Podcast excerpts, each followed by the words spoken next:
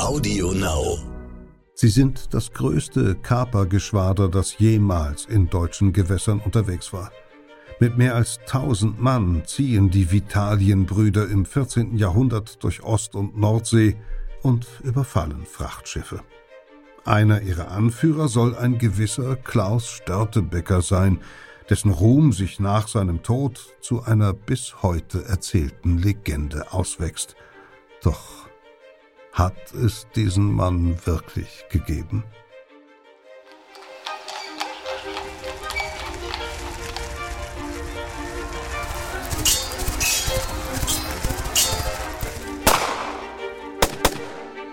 Verbrechende Vergangenheit. Ein Crime-Podcast von Geo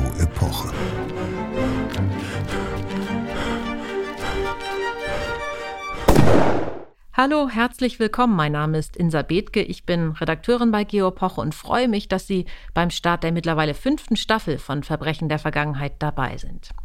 Wir schildern in diesem Podcast historische Kriminalfälle, erzählen dabei aber nicht nur von den Taten selbst, sondern reisen zurück in die Zeit, in der sie sich jeweils zutrugen, egal ob das Verbrechen 3000 oder 30 Jahre zurückliegt. Sprich, sie lernen in jeder Folge eine Menge über den Alltag in der jeweiligen Zeit, aber auch über politische, wirtschaftliche und gesellschaftliche Zusammenhänge.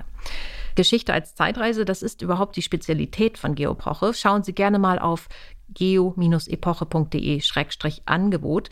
Dort finden Sie ab sofort nähere Informationen zu unserem Geschichtsmagazin und ein kostenloses Probeheft.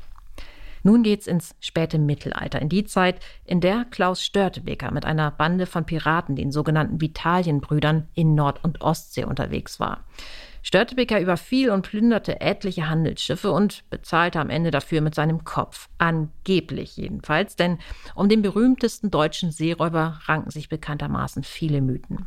Vor allem seine Hinrichtung auf dem Hamburger Grasbruch 1401 hat die Fantasien vieler Generationen beflügelt.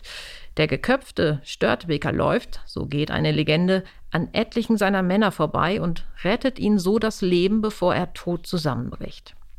Was nun stimmt an dieser Geschichte und was Mythos ist, darüber hören wir gleich mehr. Eines ist jedenfalls sicher. Männer wie Störtebeker gibt es, seit Händler die Weltmeere befahren. Und Piraten sind ganz klar Verbrecher, auch wenn ihr verwegenes Image das manchmal vergessen lässt. Über die Geschichte der Seeräuberei und die Gegend und Zeit, in der Störtebeker unterwegs war, spreche ich jetzt mit meinem Kollegen Jens Rainer Berg aus der Textredaktion von Geopoche. Jens Reiner, fangen wir mal ganz schlicht an. Pirat. Woher kommt dieser Begriff eigentlich? Der kommt aus dem antiken Griechisch, leitet sich ab von Peirates. Ich hoffe, ich spreche das richtig aus. Das bedeutet Räuber und ist also, ich sagte, antikes Griechisch schon eine sehr alte Schöpfung und es deutet eben genau auf das hin, was du schon gesagt hast. Piraten gibt es eigentlich, solange es die Geschichte der Handelsschifffahrt gibt. Ziemlich sicher geht es schon los in der Bronzezeit seit dem zweiten Jahrtausend vor Christus, also die Zeit zwischen 2000 und 1000 vor Christus, fahren Händler im Mittelmeer immer längere Strecken über See, nicht mehr nur kurze Trips entlang der Küsten. Schon diesen frühen Kauffahrern, die also längere Strecken zurücklegen, folgen bald die Wegelagerer der Meere. Diese Routen der Frachtschiffe werden dann zu den Jagdgründen der frühen Seeräuber. Und es gibt eine Notiz in einer alten Chronik, dass der kretische König Minos mit seinen Schiffen Piraten bekämpft, um die Seewege sicherer zu machen. Minos ist aber ja eine Sagengestalt.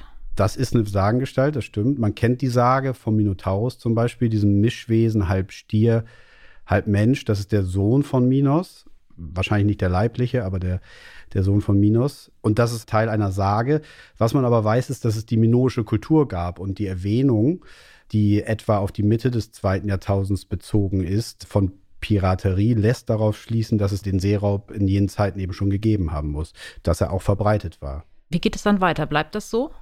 Ja, in Konjunkturen, also mal mehr, mal weniger. Im ersten Jahrhundert vor Christus, im ersten Jahrhundert, sind die Piraten im Mittelmeer dann so zahlreich, dass sie ein ganzes Imperium herausfordern, nämlich Rom. Das ist verwunderlich, denn Rom, also damals noch die Römische Republik, ist ja in dieser Zeit schon eine beachtliche Militärmacht, also wirklich der mächtigste Staat des Mittelmeeres. Wie kann das sein? Ja, Rom ist sehr mächtig, aber das heißt in dem Fall eben vor allen Dingen mächtig auf dem Land. Also die Legionäre der Republik am Tiber kontrollieren ihr Territorium und die Küsten. Aber bei den Seewegen ist das schwieriger, denn die Seewege sind per se verletzlicher, weil sie einfach schwer zu bewachen sind. Und das gilt übrigens auch nicht nur für diese antike Zeit und die römische Zeit, sondern auch für die Zeit danach. Und für Rom werden die Piraten irgendwann zur echten und existenziellen Bedrohung, weil sie nämlich die Getreidelieferungen aus den nordafrikanischen Teilen des Imperiums abfangen. Das ist das, die Kornkammer des Reiches genau, seit jeher. Nordafrika gehört ungefähr seit 200 vor Christus zum römischen Imperium und da wird sehr viel Getreide angebaut und in alle Teile des übrigen Reiches geliefert. Und diese Lieferungen finden jetzt nicht mehr so zuverlässig statt, weil eben Piraten sie aufbringen. Und das merkt man in Rom. In der Stadt am Tiber leeren sich die Kornspeicher, die Preise für Weizen steigen, Hunger droht und Unruhen drohen. Und deshalb muss dann die Großmacht reagieren, muss handeln. Muss handeln, gezwungenermaßen. Und sie reagiert vehement, kann man sagen. Rom mobilisiert nämlich tatsächlich zum richtigen Krieg gegen die Piraten Schar, also gegen die Piraten, die sich auch zum Teil verbunden haben untereinander. Das ist 67 vor Christus. Da durchkämmt der Feldherr Gnaeus Pompeius mit, das muss man sich vorstellen, 100.000 Soldaten und einer Flotte von 500 Schiffen große Teile des Mittelmeers in einer riesigen Aktion. Und am Ende kommt es noch zu einem dramatischen Showdown gegen die restliche Flotte der Piraten. Die haben sich dann irgendwie auch zusammengetan als Gegenreaktion. Dieser Showdown vor der türkisch-syrischen Küste. Nach knapp 100 Tagen ist der Piratenkrieg vorbei und Pompeius und seine Männer sollen fast 850 Schiffe versenkt oder erbeutet haben. Das war also wirklich ein blutiger Kraftakt, mit dem Rom den großen Feind besiegt hat. Haben Sie denn danach erstmal Ruhe?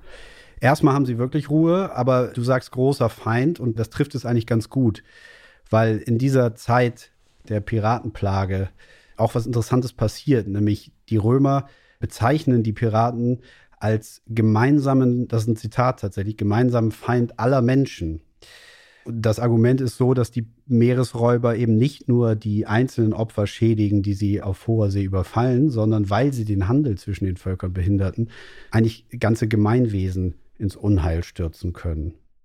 Und damit heben sie im Grunde das ganze Phänomen auf eine andere Ebene. Was folgt denn aus dieser Erkenntnis? Das ist im Prinzip so eine Art Verteufelung der Piraten, die hier beginnt. Also die Einordnung von Piraten als Täter, die von allen Autoritäten der Welt rigoros geächtet und auch verfolgt werden müssen, weil sie gleichsam allen der gesamten Menschheit schaden. Das beginnt hier und in genau der gleichen Tradition kann man sehen, dass die mittelalterliche Kirche später die Piraten zu Ketzern erklärt.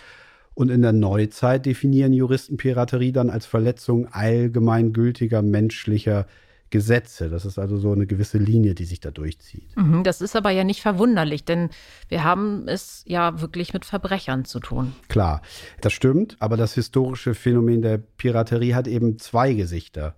So kann man das zumindest beobachten. Das eine ist das der Geißel, wie hier in Rom zu sehen. Das andere Gesicht ist das des willkommenen Helfers, denn in der Geschichte haben auch Herrscher und Staatenpiraten immer für ihre Interessen eingespannt, haben sie als Werkzeuge in Kriegen eingesetzt, sie als Söldner rekrutiert und sie in gewisser Weise immer wieder auch legalisiert. Und übrigens konnte es auch nur durch diese Praktik zu dem goldenen Zeitalter der Seeräuberei kommen. Damit machen wir jetzt zeitlich einen großen Schritt vorwärts. Wir sind jetzt in der Epoche nach 1500, richtig? Genau, nach 1500 unterwerfen spanische Konquistadoren die Karibik, die Inselwelt der Karibik und das mittel- und südamerikanische Festland. Und die in den Kolonien erbeuteten Schätze, das sind vor allem Gold- und Silbervorkommen im heutigen Mexiko und auch in Peru, die machen Spanien jetzt unfassbar reich. Also zum, zu einem der reichsten Länder Europas, wenn nicht zum reichsten Land Europas. Und die übrigen europäischen Mächte sind neidisch auf eine Art und weigern sich einfach anzuerkennen, dass die Spanier mehr oder weniger alleine Anspruch auf die Kolonien und ihre, ihre unglaublichen Erträge erheben. Und die wollen die Iberer schwächen einerseits und andererseits auch selber von diesen Schätzen profitieren, durch Raub, ganz platt gesagt. Und dieser Raub die Drecksarbeit gewissermaßen. Diese Arbeit führen sie nicht selber aus, sondern dafür heuern sie dann Leute an, und zwar Piraten. Das sind dann die sogenannten Kaperfahrer. Über diese Seite der Piraterie haben wir ja schon mal gesprochen in unserer Folge über die Piratenkönigin Grace O'Malley, die an der irischen Westküste unterwegs war. Genau, Kaperfahrer sind die offiziell beauftragten Piraten mit einem Kaperbrief, das ist das Dokument. Dann gibt es noch Freibeuter, die agieren auch quasi im Auftrag, aber eher so inoffiziell geduldet. Und die Franzosen, die Niederländer und vor allem die Engländer betreiben mit genau dieser Strategie ihr Geschäft gegen Spanien in dieser Zeit, etablieren damit aus ihrer Sicht eine quasi legale Piraterie. Die Gegenseite, also die Spanier sehen das anders, aber es gibt in dieser Zeit eben auch kein einheitliches Seerecht. Auf jeden Fall hat man dann so eine Art Stellvertretergefecht, die Spanier auf der einen Seite, die Piraten im Auftrag der anderen Nationen. Und das führt dann zu der Glanzzeit der Piraterie. Mhm, jetzt sind wir bei dem, was man zum Beispiel aus Filmen wie Fluch der Karibik kennt. Genau, denn anfangs werden die spanischen Goldtransporte, darum geht es, also um die Lieferung des Goldes nach Europa, werden noch auf dem letzten Stück des Heimwegs, also in der Nähe von Europa, überfallen. Und irgendwann gehen die beauftragten Piraten dazu über, direkt in die Karibik zu fahren, um dort zu rauben. Und in der Karibik entwickelt sich dann irgendwann daraus eine echte Blüte der Piratenkultur, die auch eine sehr große Eigendynamik entwickelt. Inwiefern? Ja, also es werden erstmal immer mehr, auch immer mehr Nichtbeauftragte. Den Freibeutern dort schließen sich nämlich gesetzlose Außenseiter, Flüchtlinge unterschiedlichster Nationen an, sodass die Zahl immer weiter ansteigt. Die vielen Piraten dort errichten eigene Stützpunkte, sogenannte Piratennester, knüpfen Verbindungen untereinander, gehen ihr Allianzen ein, bespielen übrigens auch das ganze Arsenal der, kann man so sagen, piratischen Techniken und Methoden. Das ist nicht mehr nur Rauben und Plündern, sondern auch Geiselnahme, Erpressung von Schutzgeldern, Schmuggeln von Diebesgut. Und das Besondere auch ist, oder die Eigendynamik, die ich angesprochen habe, dass sie nun auch immer häufiger auf eigene Faust agieren und eben nicht mehr im Auftrag einer Nation, sondern auf private Rechnungen Beutefang mhm. betreiben. Mhm. Wo sind wir jetzt in etwa zeitlich? Also wann, wann ist diese Glanzzeit der Piraterie in der Karibik? Das ist so um 1700, also beginnt so 1650 und um 1700 hat sie dann ihren Höhepunkt, verbunden mit so legendären Namen wie Henry Morgan oder Edward Teach, genannt Blackbeard. Und ab dieser Zeit übrigens, so eine kleine Information nebenbei, weht auch immer häufiger die über diesen Piratenschiffen eine Flagge, die auf schwarzem Grund Symbole von Tod, Gewalt, Vergänglichkeit zeigt. Mhm. Die ja heutzutage wirklich allgegenwärtig ist. Als genau. Das ist sozusagen der Ursprung der Totenkopf. Flagge. In der Zeit sind nicht nur Totenköpfe auf den Flaggen, sondern auch Knochen, Säbel. Kennt man diese Variation und der Anblick dieses, wenn man so will, piratischen Hoheitszeichens soll damals die Opfer der Seeräuber in Angst und Schrecken versetzen und im Prinzip schon von vornherein jeden Widerstand ersticken. Also die, die Mühe des Überfalls sozusagen überflüssig machen. Und doch ist es dann ja irgendwann auch mit dieser Ära vorbei. Wie geht es mit der Piraterie in der Karibik zu Ende? Ja, irgendwann haben die Briten vor allem genug von den Geistern, die sie riefen. Denn die Briten werden selber Kolonialmacht, errichten Kolonien oder gründen Kolonien in Nordamerika, in der Karibik und sind dann, kann man so sagen, selbst Leidtragende der entfesselten Seeräuberei. Weil sie jetzt selbst Kostbarkeiten im Grunde aus der neuen Welt Genau, jetzt, jetzt, jetzt werden sie selber überfallen und das finden sie nicht mehr so gut und jetzt gehen sie auch dagegen vor. Also die Royal Navy, die ja sehr potente Marine der Großmacht Großbritannien verfolgt ungefähr so um 1720 jetzt ganz konsequent die Piraten, greift zum Teil brutal durch, es gibt Massenhinrichtungen, aber dadurch geht die Zahl der Piraten und der Überfälle vor allen Dingen spürbar runter. Gucken wir jetzt mal auf die heutige Folge. Für die gehen wir zeitlich wieder einen Schritt zurück, nämlich ins Mittelalter und sind räumlich auch ganz woanders, in viel kälteren Gefilden, nämlich in Nord- und Ostsee. Diese Gewässer werden im 14. Jahrhundert bereits zum Tummelplatz von Piraten. Weshalb? Ganz grundsätzlich und im Prinzip ähnlich wie in der Karibik, weil es etwas zu holen gibt. Also es gibt immer mehr reiche Städte, reiche Kaufleute, reich beladene Schiffe in dieser Region. Aber das ist eine Entwicklung, die schon ein bisschen früher startet als jetzt im 14. Jahrhundert und zwar im 11. Jahrhundert. Da gibt es nämlich ein rapides Bevölkerungswachstum in Nordeuropa durch eine Reihe sehr guter Erntejahre. Mhm, und mehr Menschen, das bedeutet dann eine stärkere Nachfrage nach Waren aller Art. Ja, weil mehr Menschen versorgt werden müssen, nimmt sehr bald der Handel zu und vor allem der Fernhandel. Und Fürsten gründen jetzt Städte an Küsten und Flüssen als Handelsstützpunkte, um da dann Steuern von diesem Handel abschöpfen zu können. Und nur mal um Zahlen zu nennen, um 1150 gibt es in den deutschen Regionen etwa knapp 200 Städte und nur 50 Jahre später sind es schon mehr als 500. Also unglaubliches Wachstum und zwischen diesen neun Orten, Städten pendeln nun immer mehr Schiffe. Das Handelsgeschäft beginnt zu florieren. Und dann wird nochmal so eine Art Turbo angeworfen, kann man sagen. Durch die Hanse. Durch die Hanse, genau. Ein sehr griffiges Wort, das aber gar nicht so leicht zu fassen ist als Phänomen, weil es eigentlich nie eine feste, klar definierte Organisation war, die man erstmal so annimmt, wenn man den Begriff hört. Es gibt keine Mitgliederlisten, keine Satzung, keine Regeln, sondern es ist ein bisschen so ein Phantom. Die Hanse war vor allen Dingen ein loser Verbund, erst von einzelnen Kaufleuten, dann von Kaufmannsstädten, die sich immer dann zusammengeschlossen haben in bestimmten Situationen, wenn es um was ging, wenn es darum ging, Vorteile zu erlangen, kann man sagen. Nämlich?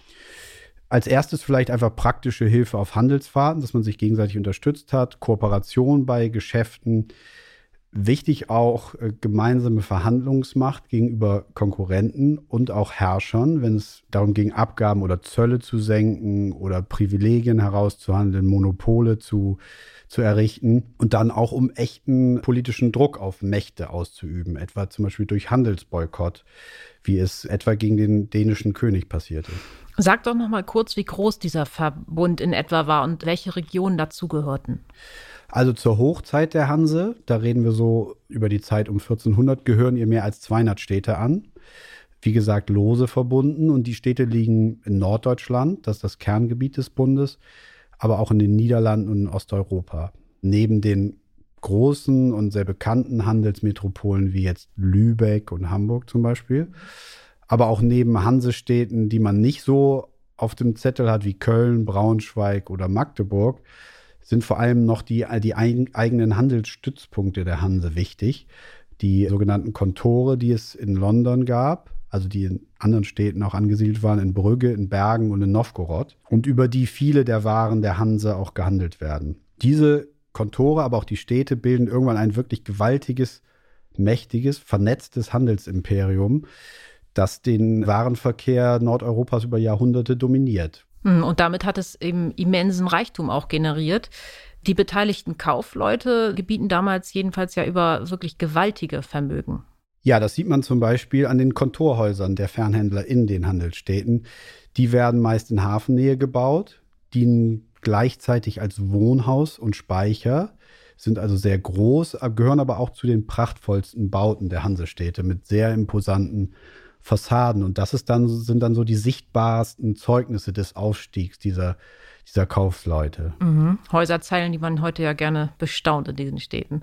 Wie ist es dann mit den Städten insgesamt? Wie verläuft deren Entwicklung? Viele von denen werden reich, auch reich. Ein Beispiel, zum Beispiel Lübeck, das zur mächtigsten, vielleicht mächtigsten Hansestadt wird. Den Reichtum sieht man an vielen Dingen. Einmal baut sich die Gemeinde einen gewaltigen Dom aus Backstein, sehr teuer, kann man heute noch bewundern, auch wie du sagst. Viele prächtige Gebäude zeigen bis heute diesen Wohlstand. Übrigens auch die Wehrhaftigkeit dieser Gemeinde, wie das Holstentor zeigt. Und in diesen großen Hansestädten bestimmt sehr bald dann auch nicht mehr der Stand den politischen Einfluss, sondern das Geld. Und da die reichsten Bürger, ich habe es angedeutet, in der Regel die Fernhändler sind, entscheiden jetzt vor allem Kaufleute über die Geschicke der Stadt in den Stadträten. Mhm. Welche Waren schicken die denn so hin und her oder welche Waren werden überhaupt zwischen den Hansestädten verschifft? Das ist ein breites Spektrum. Getreide ist dabei, Fisch, Salz, Wolle, Asche, das zum Färben der Wolle genutzt wird, Kohle, Erz als Vorform von Metallen, Wein, Holz. Das klingt ja erstmal sehr gewöhnlich. Gewöhnlich, das sind Massenwaren. Dann gibt es speziellere Fracht, wie zum Beispiel Zinn, Blei, Stahl, Schwefel. Auch so was Wichtiges und aus heutiger Sicht vielleicht Überraschendes wie Mühlsteine, Messing und Kupferwaren. Und dann gibt es auch noch sehr teure Güter wie edle Pelze oder feine Tuche. Also sind es entweder Dinge, die von vornherein wertvoll sind oder aber die durch ihre schiere Menge in der Ladung einen, einen hohen Wert ergeben, denn man muss sich vorstellen, die typischen Hansekoggen können in der Zeit 80 Tonnen Fracht aufnehmen. Und diese beträchtlichen Werte werden nun über die Meere Nordeuropas verschifft und damit ja zu einer leichten Beute. Wer hat es auf diese Schiffe abgesehen damals? Ja, Piraten, das ist die platte Antwort. Die etwas genauere ist die sogenannten Vitalienbrüder, die vielleicht bekannteste Gruppe, große Gruppe von Piraten in jener Zeit, die um 1400 diese Region unsicher macht, eben genau weil so viele Schiffe in einem dichten Netz die Meere durchziehen. Und mit diesen vitalen Brüdern wird ja auch Klaus Störtebecker in Verbindung gebracht. Klaus Störtebeker, um den es ja heute geht, der bekannteste deutsche Pirat der Geschichte, der aber eben umstritten ist. Ja, sehr umstritten, kann man sagen, wie wir auch gleich genauer hören werden. Das ist eine Figur, um die sich ein schillernder Mythos spinnt. Ein Mythos, der die Menschen fast schon seit dem Mittelalter und nicht nur fast seit dem Mittelalter eigentlich beschäftigt hat und der sich bis heute durchzieht, also bis ins 20., 21. Jahrhundert in der Popkultur sich auch niederschlägt in Filmen und Songs. Das geht so weit, dass die Hamburger Hip-Hop-Gruppe Fettes Brot in ihrem Song Nordisch by Nature auch auf Störtebecker Bezug nimmt. Hm, und er kommt dabei ja immer ziemlich positiv und irgendwie sympathisch rüber. Das ist so ein bisschen dieses Robin Hoodhafte, das bewundernswert rebellische, wenn man so will, dass man ihm dann zuschreibt. Alle wissen eigentlich, dass es sich um, um Verbrecher handelt. Aber es gibt eben auch diese legitime Seite. Und ein bisschen heilen da diese verschiedenen historischen Motive der Piraterie wieder, über die wir heute auch gesprochen haben. Einerseits Geißel der Menschheit, siehe Rom, Anfänge davon. Mhm. Und andererseits auch das tolerierte, mitunter sogar legalisierte, willkommene Verhalten, Stichwort Kaperfahrer. Das, das hast du beides in dieser Figur des Störtebäckers.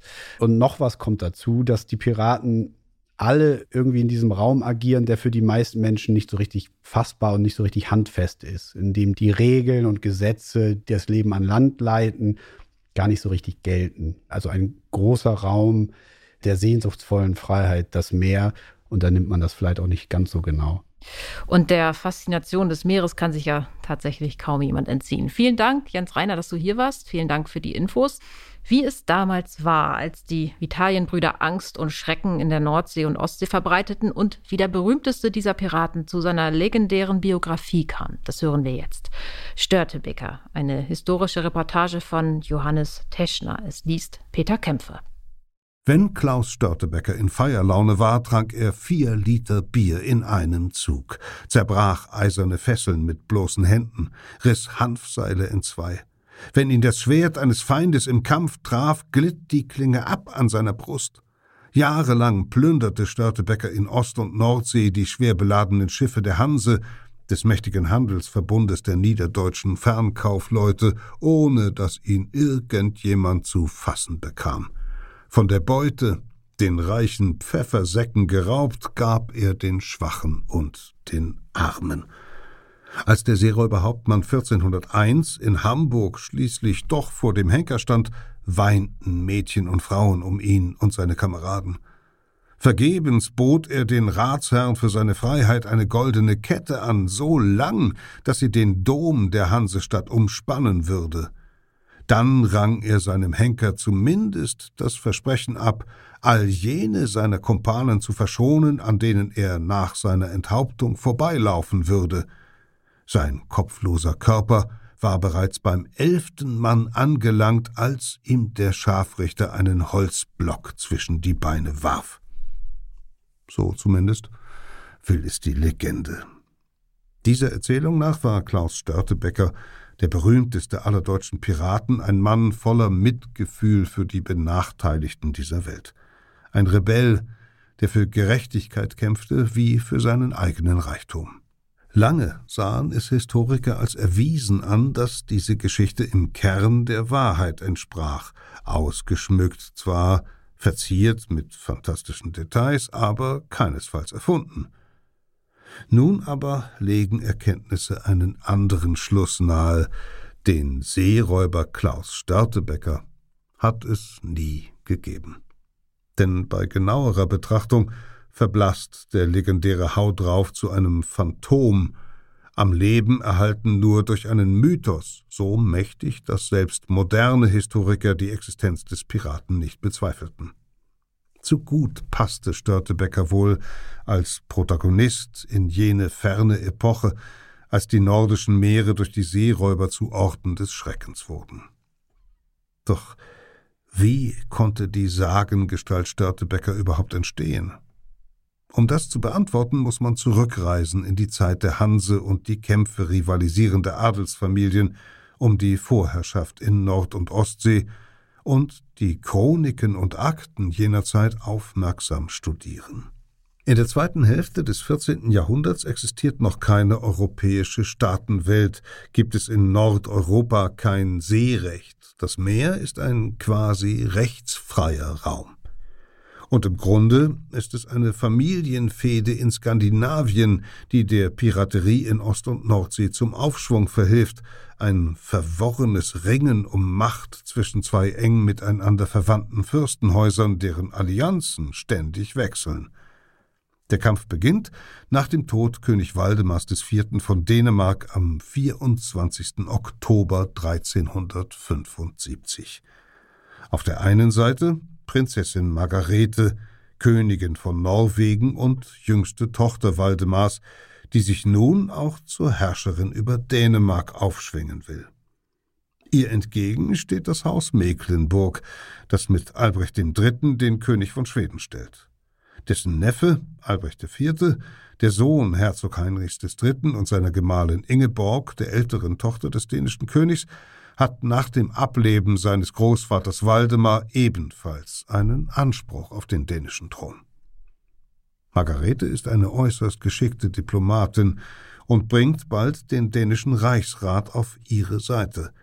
So gelingt es ihr bereits einige Monate nach dem Tod Waldemars, ihren fünfjährigen Sohn Olaf 1376 in Dänemark zum König wählen zu lassen und als dessen Vormund selbst die Regierung zu führen. Doch die Mecklenburger geben sich nicht geschlagen. Da ihnen die Mittel fehlen, um eine Kriegsflotte aufzustellen, nehmen sie Kontakt zu Piraten auf. Die sollen unter dem Befehl norddeutscher Adeliger fortan dänische Schiffe kapern. Als Gegenleistung dürfen sie alles, was sie der gegnerischen Partei abknöpfen, behalten und bekommen Zugang zu den Häfen Rostock und Wismar. Zwar gehören die beiden Städte der Hanse an, doch der Befehl des Landesfürsten steht über dem Recht des Handelsbundes. Das ist ein lukrativer Pakt für die Räuber. Sie haben nun sichere Stützpunkte in der Ostsee sowie zwei gut etablierte Marktplätze, auf denen sie ihre Beute verkaufen können. In den folgenden Jahrzehnten wird jede der beiden Parteien Verstärkung bei Piraten suchen. Die sind zwar schon lange in der Region aktiv, doch bis dahin waren sie so wenige und war ihre Wirkung so gering, dass kaum ein Chronist sie je erwähnt. Der Konflikt um die Herrschaft in Skandinavien aber öffnet den Seeräubern neue Möglichkeiten. Auf ihren Fahrten nutzen die Piraten meist den gleichen Schiffstyp wie jene Händler, die zu ihren Opfern werden, die Kogge, einen großbäuchigen, gedrungenen Lastkahn, 20 bis 30 Meter lang und bis zu 10 Meter breit, dessen moderne Form mit Heckruder im Lauf des 13. Jahrhunderts entwickelt worden ist. Die anfangs einmastigen Segler erreichen vier, fünf Knoten – die Besatzungsmitglieder müssen bei jedem Wetter auf den Holzplanken des offenen Decks schlafen. Dafür braucht es aber auch nur fünf Männer, um das Schiff zu manövrieren. Eine Kocke kann bis zu 200 Tonnen Fracht laden, Fisch in Fässern etwa, Holz, Gewürze, Pelze, Bernstein. Mit diesem Segler transportieren die Kaufleute Warenmengen, an die auf dem Landweg kaum zu denken ist. Da die Kocken der Piraten ohne diese Last segeln, erreichen sie höhere Geschwindigkeiten als vollbeladene Handelsschiffe. Zudem liegen sie höher im Wasser, was das Entern erleichtert. Für einen Überfall postieren sich zunächst Armbrustschützen auf hölzernen Kastellen an Bug und Heck. Ihre Pfeile haben am Ende eine schraubenförmige Befiederung, die ihnen beim Abschuss einen Drall und damit eine gleichmäßige Flugbahn verleiht. Die Stahlspitzen der Geschosse durchschlagen selbst eiserne Rüstungen und Helme, und so sind häufig schon viele Männer tot, noch ehe der Enterkampf, geführt mit Schwertern, Beilen, Dolchen und Keulen, überhaupt beginnt. Oft aber kommt es wohl gar nicht dazu, die Händler ergeben sich meistens freiwillig. Denn während auf den Koggen der Kaufleute ein Dutzend Mann Besatzung fahren, jeweils fünf pro Schicht sowie Koch und Schiffsjunge, haben die Banditen mindestens zwanzig schwer bewaffnete Kämpfer an Bord, manchmal sogar wohl vierzig. Da ist Widerstand zwecklos. Und die Beute so gut wie sicher. Immer mehr Männer heuern auf den Koggen der Piraten an. Viele von ihnen sind Tagelöhner aus den Städten, denn dort leben Tausende in elender Armut, darunter viele hungrige Männer, denen die Raubzüge zur See als einziger Ausweg aus der Misere erscheinen. Aber die wachsende Zahl von Kaperfahrern besteht keineswegs nur aus Angehörigen der Unterschicht. Selbst mecklenburgische Adelige wenden sich dem neuen Geschäftszweig zu, in der Regel Grundherren, die unter den Folgen der Pest leiden. Weil die Seuche zur Mitte des 14. Jahrhunderts Millionen Menschen dahingerafft hat, liegen Äcker brach. Es ist niemand mehr da, der sie bestellen und den Adligen Abgaben zahlen kann. Daher verkaufen manche Edle ihr Land, um den Erlös in eine Kogge und Kämpfer zu investieren. Mehr brauchen sie nicht für den Einstieg in die Piraterie. Im Jahr 1379 muss Albrecht IV. seine Ambitionen auf die dänische Krone begraben. Einer seiner wichtigsten Unterstützer, sein Großvater väterlicherseits, ist gestorben, und andere Mitglieder der Sippe beginnen sofort Friedensverhandlungen mit Dänemark. Die Mecklenburger brauchen ihre Piraten nun nicht mehr. Die Hansestädte Rostock und Wismar verwehren ihnen daraufhin jegliche Unterstützung. Doch ausgerechnet Margarete, nach dem Ableben ihres Mannes Hakon VI. von Norwegen 1380 auch dort Herrscherin, bietet den Kaperfahrern nun selber neue Stützpunkte an. Die Piraten sollen Hansekoggen überfallen und vier dänische Festungen zurückerobern, die der Hanse 1370 verpfändet wurden. Offiziell aber lässt die Herrscherin jeden Verdacht zurückweisen, gemeinsame Sache mit den Seeräubern zu machen. Die Abgesandten der Hansestädte beschließen, gegen die Piraten Friedeschiffe auszurüsten, Koggen voll besetzt mit Kämpfern, die den Kaufleuten auf ihren Fahrten Geleitschutz geben. Aber erst als Margarete sich 1385 mit der Hanse über die Rückgabe ihrer Festungen einigt, geht die Seeräuberei in der Ostsee merklich zurück. Ohne die Patronage einer etablierten Macht, ohne sichere Häfen und Märkte ist das Gewerbe mühsam. Etliche Piraten geben auf und schlagen sich in den Städten mit Gelegenheitsarbeiten durch. Doch die Männer halten Kontakt zueinander, hoffen auf die nächste Möglichkeit wieder Beute auf dem Meer zu machen – Allzu lange müssen sie nicht warten. Bereits 1389 bricht der Konflikt zwischen Dänemark und Mecklenburg erneut aus.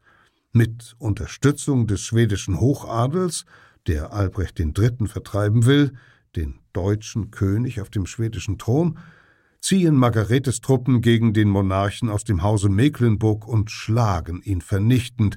Albrecht III. wird gefangen genommen. Margarete herrscht nun auch noch über Schweden. Einzig die Stadt Stockholm, in der viele Deutsche wohnen, leistet ihr noch Widerstand. In Mecklenburg ruft Albrechts Verwandtschaft daraufhin zum Krieg gegen Dänemark auf. Wieder öffnen die Mecklenburger ihre Häfen, diesmal für alle Seeleute, die bereit sind, skandinavische Schiffe anzugreifen. Das ist die große Chance für die Piraten, und bald zeigt sich, dass sie dazugelernt haben. Mehrere Seeräubermannschaften schließen sich zu einer Koalition zusammen, die in der Hanse bald als Vitalienbrüder bekannt ist. Der Name geht vermutlich zurück auf die Vitailleurs, eine Gruppe Soldaten, deren vorrangiger Auftrag es war, Proviant zu erbeuten. Im Hundertjährigen Krieg hieß eine französische Söldnertruppe so, die per Schiff Lebensmittel in die Stadt Calais brachte. Doch im Gegensatz zu diesen Kämpfern sorgen die Piraten für ihren eigenen Lebensunterhalt und sind nicht auf Sold oder sonstige Zuwendungen anderer angewiesen. Im Vergleich zu den norddeutschen Seeräubern früherer Zeiten sind die Vitalienbrüder besser organisiert. Ihre oft adligen Anführer sind militärisch geschult. Sie verfügen über mehrere Schiffe, die sie gemeinsam einsetzen, und sie zählen bald über tausend Mann. War die Piraterie auf der Ostsee bis dahin nicht viel mehr als ein Ärgernis, meist ein Produkt politischer Machtkämpfe, So wird sie mit den Vitalienbrüdern nun kaum beherrschbar, denn die Federhelfer entziehen sich schon sehr bald der Kontrolle ihrer Auftraggeber. Kaum einem Kaufmann gelingt es noch unbeschadet von Küste zu Küste zu segeln. Schon bald sind Fahrten auf der Ostsee derart gefährlich, dass Schiffe kaum noch auslaufen. Und die Übergriffe werden immer willkürlicher und brutaler. Im August 1392 rät die Hansestadt Lübeck ihren preußischen Handelspartnern, dass Kaufleute nur noch im Flottenverband auf die See hinausfahren sollten. In den folgenden zwei Jahren kommt der Handel auf der Ostsee fast vollständig zum Erliegen. Der Preis für Hering verfünffacht sich. Dem wichtigen Fischmarkt in Schonen an der Südspitze Schwedens geht die Ware aus. Bald wird auch Getreide knapp, Brot fehlt. Für die Hanse ist der Handelsstillstand eine Katastrophe. Bei Königin Margarete drängen die Gesandten des Deutschen Kaufmannsbundes darauf, den Krieg gegen Mecklenburg zu beenden. Die Herrscherin zeigt sich verhandlungsbereit.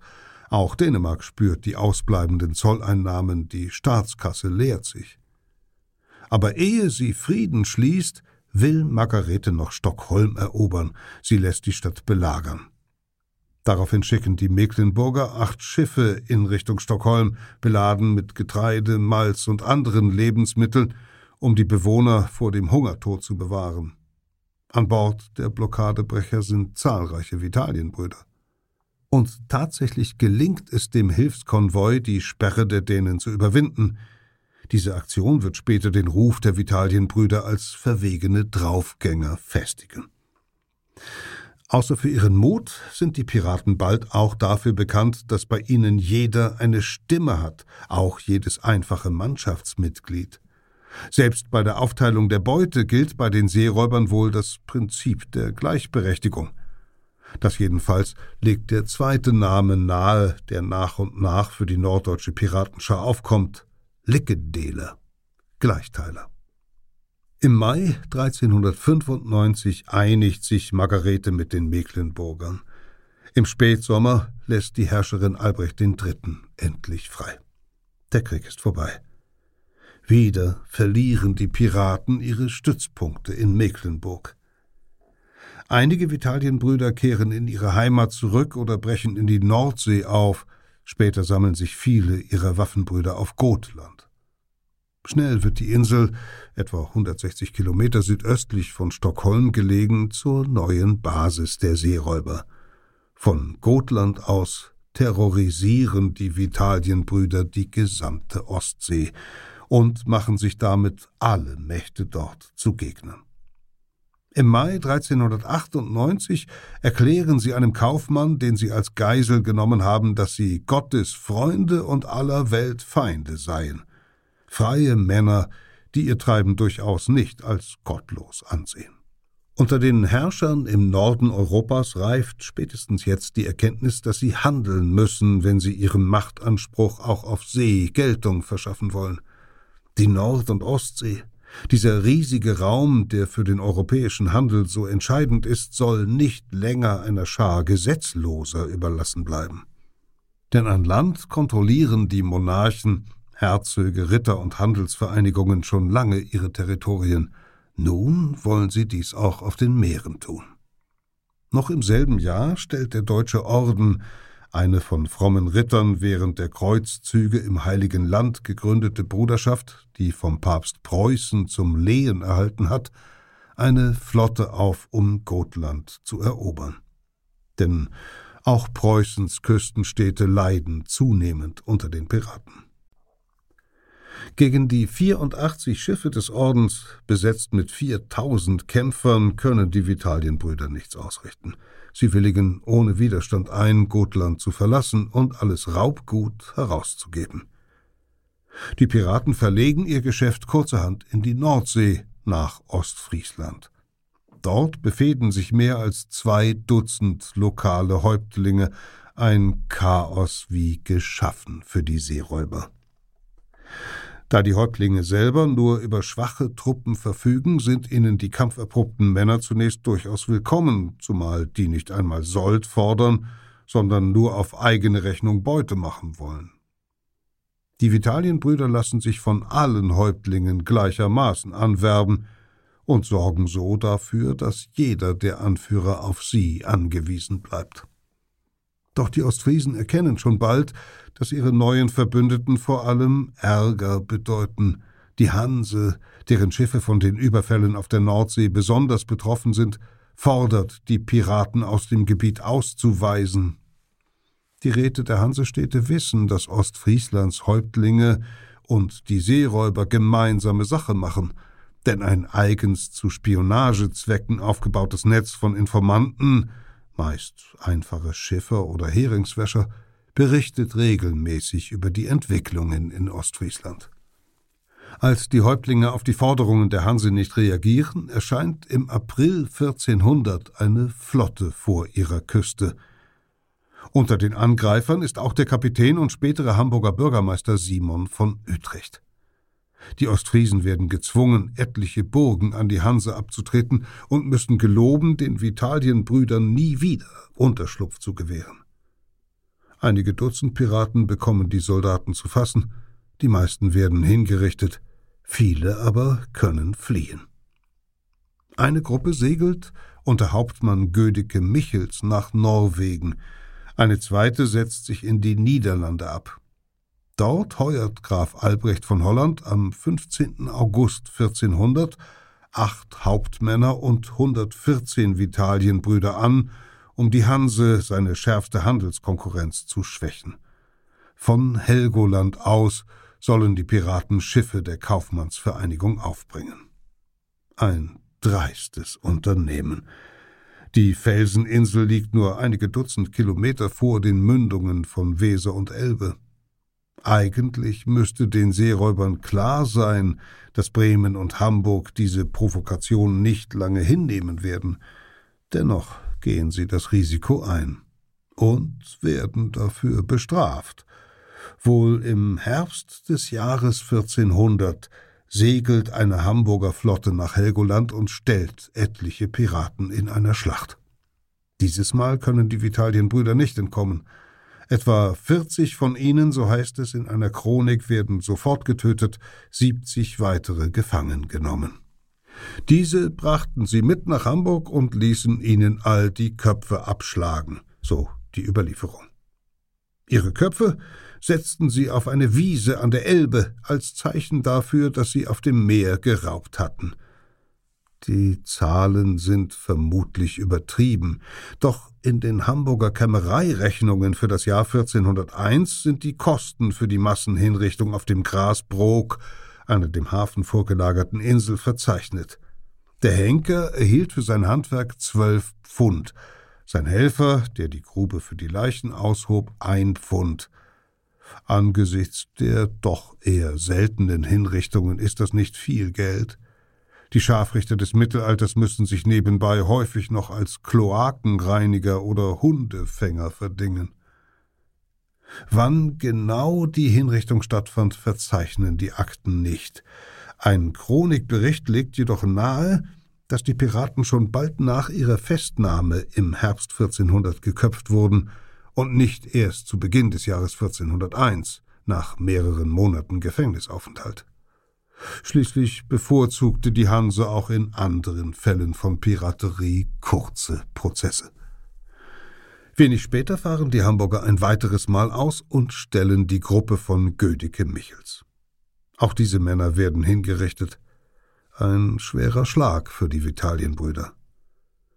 Zwar gehen einige Schiffsmannschaften noch bis etwa 1435 weiter auf Raubfahrt, doch nie wieder gelingt es ihnen, einen solchen Schrecken zu verbreiten wie in den Jahren vor 1400.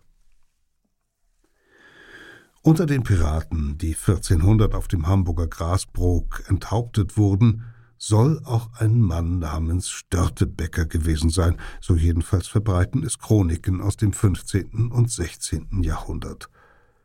Doch die Schriften entstanden Jahrzehnte nach den Ereignissen auf welche Quellen konnten sich ihre Verfasser noch stützen? Was wussten Zeitgenossen über diesen Störtebecker zu sagen? Und reichen diese Zeugnisse wirklich aus, um die Geschichte des vermeintlich unbeugsamen Piraten für authentisch zu erklären? Tatsächlich nennen zeitgenössische Dokumente nur ein einziges Mal einen Namen, der vollständig mit dem des Seeräuberhauptmannes übereinstimmt. Gemäß eines Wismarer Gerichtsprotokolls ist dort im Jahr 1380 ein Nikolaus, kurz vom Klaus, Störtebecker von zwei Männern in einer Kneipe verprügelt worden und hat dabei Blutergüsse und einen Knochenbruch erlitten. Für mehr als zwei Dekaden schweigt die Überlieferung. Erst 1405 taucht der Nachname Störtebecker wieder in Akten auf, und zwar in einer englischen Klageschrift. Darin fordert König Heinrich IV. von der Hanse Schadensersatz für Waren, die Vitalienbrüder von englischen Schiffen geraubt haben. Aus Sicht der Engländer ist die Handelsvereinigung für den Verlust mitverantwortlich, denn es sind ja die Hansestädte Rostock und Wismar gewesen, die den Piraten zuerst ihre Häfen geöffnet haben. Darüber hinaus wird wohl auch in anderen Städten des Bundes, vornehmlich in Hamburg und Bremen, Diebesgut der Vitalienbrüder gehandelt. Minutiös führen die Engländer die Namen der beteiligten Hauptmänner der Vitalienbrüder auf, am häufigsten den von Gödeke Michels. Aber für die Zeit zwischen 1394 und 1399 verzeichnen sie auch One called Strodebeaker, einen gewissen Storebiker oder Störtebeaker. Der volle Name Klaus Störtebecker fällt in den Akten nie, lediglich der Nachname in mehreren Varianten. Unter den Vitalienbrüdern, die Graf Albrecht von Holland im Jahr 1400 anheuert, befindet sich laut schriftlicher Vereinbarung immerhin ein Johann Stortebeker, aber kein Klaus. Mehr geben die Urkunden und Akten dieser Zeit zu einem Vitalienbruder namens Störtebecker nicht her. Wie konnte also aus diesen eher mageren Informationen jener Mythos späterer Tage entstehen? Eine Legende, die nicht nur von den Taten Störtebeckers als Pirat kündet, sondern sogar dessen Charaktereigenschaften feiert, seine außergewöhnliche Muskelkraft, seine Trinkgewohnheiten und seine Affären mit Frauen. Die Antwort darauf ist eine Geschichte verdrehter Fakten, kombiniert mit einer Mischung aus Übertreibung und Fantasie. Es ist ein Lehrstück darüber, wie Machthaber eine vermeintlich historische Person für ihre Zwecke einspannen – und wie manche Historiker sich eher an Spekulationen beteiligen, als ein liebgewonnenes Märchen aufzuklären. Die Legendenbildung beginnt um 1435 mit dem Lübecker Mönch Hermann Korner. Der Geistliche beschreibt in einer Chronik den Sieg der Hamburger über die Vitalienbrüder. Die Schlacht bei Helgoland datiert er auf das Jahr 1402, ein Fehler, der dadurch zu erklären ist, dass sich der Mönch vor allem auf mündliche Berichte stützt. Corners Chronik wird schnell zum beliebten Lesestoff in Lübeck, man bittet den Autor um immer neue Abschriften. Und der nutzt jede weitere Fassung, um seinen Text mit zusätzlichen Details zu schmücken, nennt er die gefangenen Piraten zunächst schlicht Wichmanus et Stortebeker, fügt er in einer Neuausgabe seiner Chronik bei Stortebecker den Vornamen Clavis und später die lateinische Fassung Nikolaus ein. Die Namenswahl ist vermutlich reiner Zufall. Höchstwahrscheinlich kennt Corner nicht den Eintrag im Wismarer Stadtbuch über die Kneipenschlägerei von 1380. In den Hamburger Kämmereirechnungen, der einzigen verlässlichen Quelle über die Hinrichtung vom Herbst 1400, tauchen jedenfalls keine Namen auf. Zudem gilt den Seefahrern der im dritten Jahrhundert geborene Bischof Nikolaus von Myra als Schutzheiliger. Nikolaus ist in den Küstenstädten des Mittelalters folglich ein Allerweltsname. Wohl gerade weil Korner mehr Details liefert als die übrigen Chronisten, wird er noch zu Lebzeiten zur Vorlage für andere Geschichtsschreiber. So nimmt die 1430 begonnene Rufus-Chronik Korners Version auf und nennt Störtebecker beim Vornamen Clavis. Aus Clavis wird bei späteren Autoren der modernere Name Klaus. Der Pirat Klaus Störtebecker ist geboren. Landesweit bekannt wird er aber erst durch den Hamburger Theologen Albert Kranz. In seiner 1519 gedruckten Vandalia schildert Kranz das Treiben Klaus Störtebeckers und der Vitalienbrüder in epischer Breite. So weiß er etwa zu berichten, dass die Piraten auch in Spanien raubten und dort die Reliquien des heiligen Vincentius erbeuteten. Seine Schrift wird zum Verkaufserfolg. Das Werk preist vor allem die Hamburger Piratenjäger. Die Vitalienbrüder, so schreibt Kranz, brachte man alle nach Hamburg, wo sie mit dem Schwert ihren verdienten Lohn empfingen. Damit setzt der Theologe den Ton, denn in den ersten Jahrhunderten der Legendenbildung gilt Klaus Störtebecker noch als hinterhältiger Bandit, der auf dem Grasbrook seine verdiente Strafe erhalten habe. Mit der Vandalia wird die Geschichte von Störtebecker auch in Mittel- und Süddeutschland populär. In Nürnberg, Regensburg und Erfurt erscheinen ab 1550 Flugblätter mit dem Störtebecker Lied eines unbekannten Autors.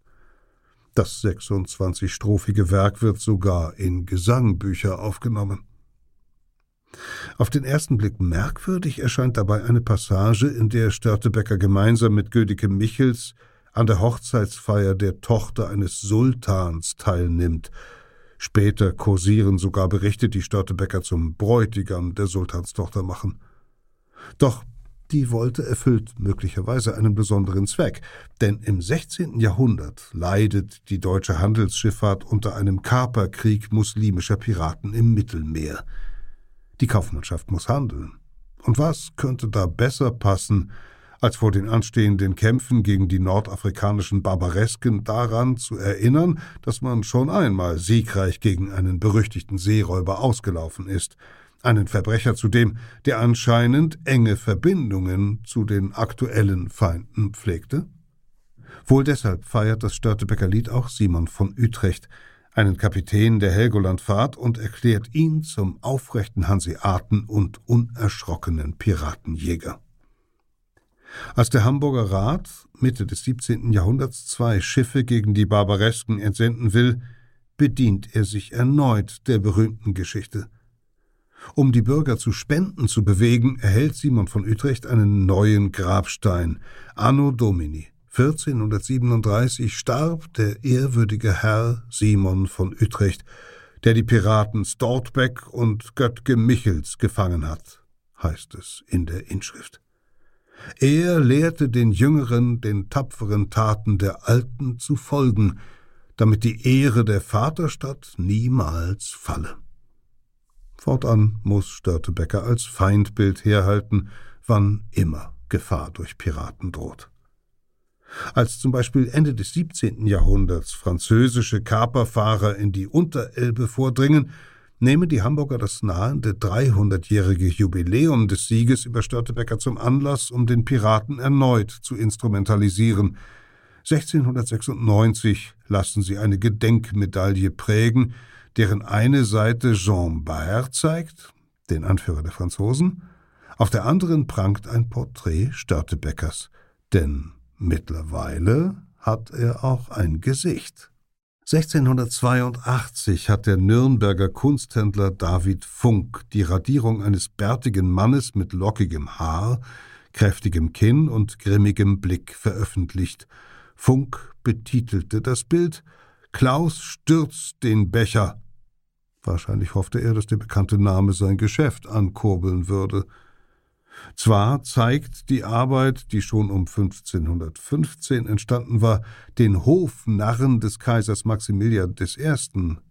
Die Signatur des wahren Urhebers, des Augsburger Kupfersteckers Daniel Hopfer, ist am unteren Bildrand noch zu erkennen. Doch einmal in der Welt etabliert sich das Konterfei schnell als Störtebeckers Antlitz. Neben den Medaillen lassen die Hamburger 1701 auch Flugblätter verteilen mit Darstellungen der Seeschlacht vor Helgoland. Und Reinhard Kaiser, einer der Begründer der deutschen Barockoper, verarbeitet den Stoff in seinem Werk Störtebecker und Jöttge Michael. Störtebecker ist zum Staatsfeind Nummer eins geworden.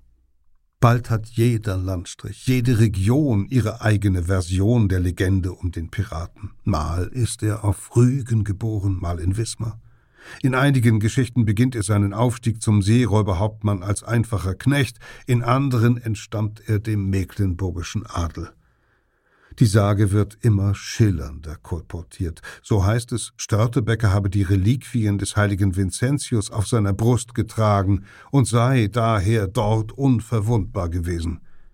Den Armen habe er jedes Jahr Brot und Hering gespendet.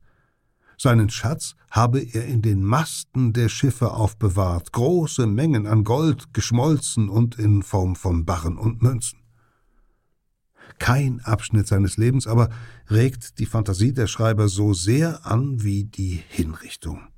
So kann man nachlesen, wie einer seiner Gefolgsleute auf dem Weg zum Grasbrook einer Jungfrau seinen Pantoffel vor die Füße schleudert.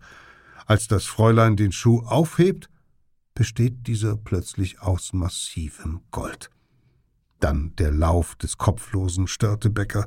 Der Pirat strauchelt erst, als der Henker ihm einen Holzblock zwischen die Beine wirft oder, so eine andere Version, eine alte Frau ihm ein Bein stellt. Zwar erklären Historiker im frühen 19. Jahrhundert diese Details zur reinen Fantasie, doch einige Sagenforscher und Geschichtswissenschaftler entscheiden sich trotz der dünnen Quellenlage dafür, die Legende in ihren Grundzügen zu glauben. Es habe den Vitalienbruder Klaus Störtebecker gegeben, bestätigen sie, und der sei 1401 in Hamburg hingerichtet worden. Damit ist der Mythos Störtebecker wissenschaftlich anerkannt. In Hamburg finden sich nun immer mehr Gegenstände, die angeblich zum Leben des Piraten gehört haben, ein Pokal etwa, ein Harnisch, ein Helm, selbst das Hinrichtungsschwert.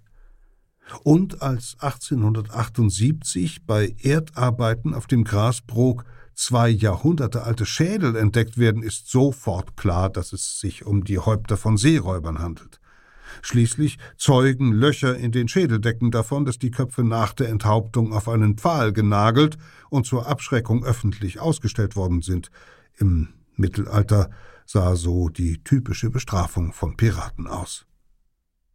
Zur Störtebecker Reliquie aber wird einer der Totenköpfe erst 1902 anlässlich des 500. Todestags des Seeräubers, als ihn eine Hamburger Zeitung zum Relikt des gefeierten Piraten erklärt. Zum Zeitpunkt der Schädelfunde befindet sich das Störtebecker Bild bereits wieder im Wandel. Im 19. Jahrhundert macht sich eine gewisse Begeisterung für das Rebellische in Deutschlands bürgerlichen Kreisen breit. Viele Menschen sind der Regeln der zivilisierten Gesellschaft müde, feiern stattdessen die ungebändigte Natur, das ursprüngliche Anarchische. Und so sind es wohl die Damen und Herren in den Salons, die aus dem sündhaften Verbrecher Klaus Störtebecker einen Rächer der Armen formen. Ihnen erscheint der Pirat Störtebecker nicht als Bedrohung, sondern als deutscher Robin Hood, der raubte, um den ausgebeuteten Bauern zu geben. Das trifft den Zeitgeist. Der neue Störtebecker findet gewaltigen Widerhall in Romanen und Erzählungen. Rund 500 literarische Bearbeitungen der Legende werden bis zum Ende des 20. Jahrhunderts entstehen. Während der Weimarer Republik erheben die Romanciers den Piraten zum Heilsbringer. Er sei, so schreibt 1926 der Dichter Alfred Henschke, bekannt unter seinem Künstlernamen Klabund, der edle Verbrecher, der antritt, die Menschen zu befreien. Wenige Jahre später, in Deutschland herrschen nun die Nationalsozialisten, zeichnen regimetreue Autoren Störtebecker als germanischen Freiheitskämpfer blond und von unbändiger Kraft. In der DDR stilisieren ihn sozialistische Künstler gar zur historischen Gründergestalt des Arbeiter- und Bauernstaates, feiern ihn in groß angelegten Freiluftstücken. Und für westdeutsche Linke ist er der Archetypus des anarchischen Widerstandskämpfers. 1985 schlagen in Hamburg Unbekannte einer Steinstatue, die Simon von Utrecht zeigt, den Rumpf ab. Auf das zerstörte Denkmal schreiben sie Störtebecker lebt. In der Populärkultur des Vereinigten Deutschlands schließlich dominiert wieder die Sicht des Robin Hood der Meere, des guten Banditen, hart, wild, aber auch gerecht und sozial. So zeigen ihn TV-Filme, Kinderbücher und natürlich die Störtebecker Festspiele auf Rügen. Lange Zeit folgt auch die Wissenschaft dem Dogma, dass der Pirat Klaus Störtebecker Hauptmann bei den Vitalienbrüdern tatsächlich gelebt habe. Fehlende oder falsche Vornamen werden mit mittelalterlicher Schlampigkeit erklärt, die notorisch unzuverlässigen Chroniken trotzdem als Belege herangezogen. Zwar weisen viele Forscher auf die dünne Quellenlage hin und den hohen Anteil an reiner Spekulation, Dennoch ziehen alle den Schluss, dass sehr vieles für die Existenz Störtebeckers spreche. Im Jahr 2007 veröffentlicht der Mittelalterexperte Gregor Roman dann den ersten einer Reihe von Aufsätzen über Störtebecker. Roman nähert sich den Quellen aus einer Perspektive, die bis dahin vernachlässigt worden ist. Er konzentriert sich vor allem auf zeitgenössische Gerichtsakten und Archivalien, um so den realen Personen, die als Vorlage für die Figur Klaus Störtebecker gedient haben könnten, näher zu kommen und entzaubert damit sehr schnell die Legenden des berühmtesten aller deutschen Piraten. Denn Roman kann nachweisen, dass sich die Quellen, die angeblich von Klaus Störtebecker berichten, viel eher auf einen anderen Mann beziehen, auf den Danziger Kapitän, Händler und Fehdehelfer Johann Störtebecker. Dieser Johann Stortebeker, in manchen Quellen auch Johannes oder Hannes Storzebecher genannt, wird im April 1405 erstmals in deutschen Gerichtsakten greifbar. Die preußischen Städte werfen ihm vor, eine Handelssperre gegen England missachtet zu haben, wofür er eine hohe Geldstrafe zahlen muss. Ebenfalls im Jahr 1405, so geht aus einer englischen Klageakte hervor, kapert ein gewisser Johannes Strotebecker de Danzig vor der norwegischen Küste mit Gesinnungsgenossen ein englisches Handelsschiff. 1409 entrichtet dieser Mann in Danzig ganz korrekt die gesetzlichen Abgaben für große Schiffe, verzollt Holz, Wachs und Tuche. 1413 nimmt ihn dann Englands König Heinrich V. samt 40 Mann Besatzung unter Vertrag, um englische Handelsschiffe zu beschützen. Es ist naheliegend, dass der Danziger Kapitän auch der Mann ist, den Albrecht von Holland zusammen mit 114 Vitalienbrüdern im Jahr 1400 angeheuert hat und der in dem Abkommen ausdrücklich Johann Stortebeker genannt wird. Ebenso spricht nichts dagegen, dass es sich um Johann handelt, wenn die englischen Klageakten zwischen 1394 und 1399 einen Strodebeker, Storbiker oder Sturtebeker anführen. Im Gegenteil. Die englischen Advokaten arbeiten sehr genau. Dass zwei Freibeuter namens Dortebieke auf Ost- und Nordsee ihre Schiffe ausraubten, ohne dass die Engländer sie genauer identifizierten oder ihnen Beinamen gaben, ist äußerst unwahrscheinlich. So kommt Roman zu dem Schluss, dass quellenkritisch nichts dagegen spricht, die Operationen zwischen 1394 und 1400 dem Danziger Kapitän Johann Stortebeker zuzuschreiben, der 1405 und 1413 im gleichen Seegebiet gegen die gleichen Gegner tätig gewesen ist wie der Vitalienbruder der Legende. Johann Stortebeker hat zwar nicht nur mit Waren gehandelt, sondern mit seiner Besatzung auch mehreren Kriegsherren gedient, was die Missgunst der englischen Advokaten weckte, aber das machte ihn nicht zu einem Gesetzlosen. In erster Linie blieb Johann ein Kaufmann, der seine Waren verzollte und ihm aufgebürdete Strafen beglich. Ein Pirat war er demnach wohl nicht. Und ganz sicher starb er nicht im Herbst 1400 auf dem Hamburger Grasbrook. Doch durch seine rege Tätigkeit hinterließ er bei seinen Zeitgenossen dermaßen viele Erinnerungen, dass er aller Wahrscheinlichkeit nach zur Vorlage für die spätere Legende wurde. Der im Wismarer Stadtbuch genannte Nikolaus Störtebecker jedoch so Roman weiter, ist nicht identisch mit dem Fehdehelfer aus Danzig. Die Übereinstimmung der Nachnamen ist nur ein verblüffender Zufall. Gregor Romans Thesen sind schlüssig. Doch noch sind nicht alle Historiker bereit, sie zu akzeptieren. Unstrittig ist dagegen, dass Hunderte, vielleicht Tausende Seeräuber im Mittelalter Nord- und Ostsee befuhren und dass sie am Ende des 14. Jahrhunderts so erfolgreich waren wie nie zuvor oder danach. Befeuert durch die politischen Konflikte zwischen Dänemark und Mecklenburg machten sie mehr Beute denn je. Als Vitalienbrüder organisierten sie sich, wurden schlagkräftig, provozierten aber auch den entschiedenen Widerstand der etablierten Mächte. Mit den Strafexpeditionen der Hamburger zu Beginn des 15. Jahrhunderts nahmen die Seeräuberübergriffe auf den nordeuropäischen Meeren schließlich ab. Unstrittig ist auch, dass um 1400 in Hamburg Piraten hingerichtet wurden. Der Vitalienbruder Klaus Störtebecker aber war nicht unter den Geköpften, denn nach dem derzeitigen Stand der Forschung hat es den berühmtesten aller deutschen Piraten aller Wahrscheinlichkeit nach nie gegeben.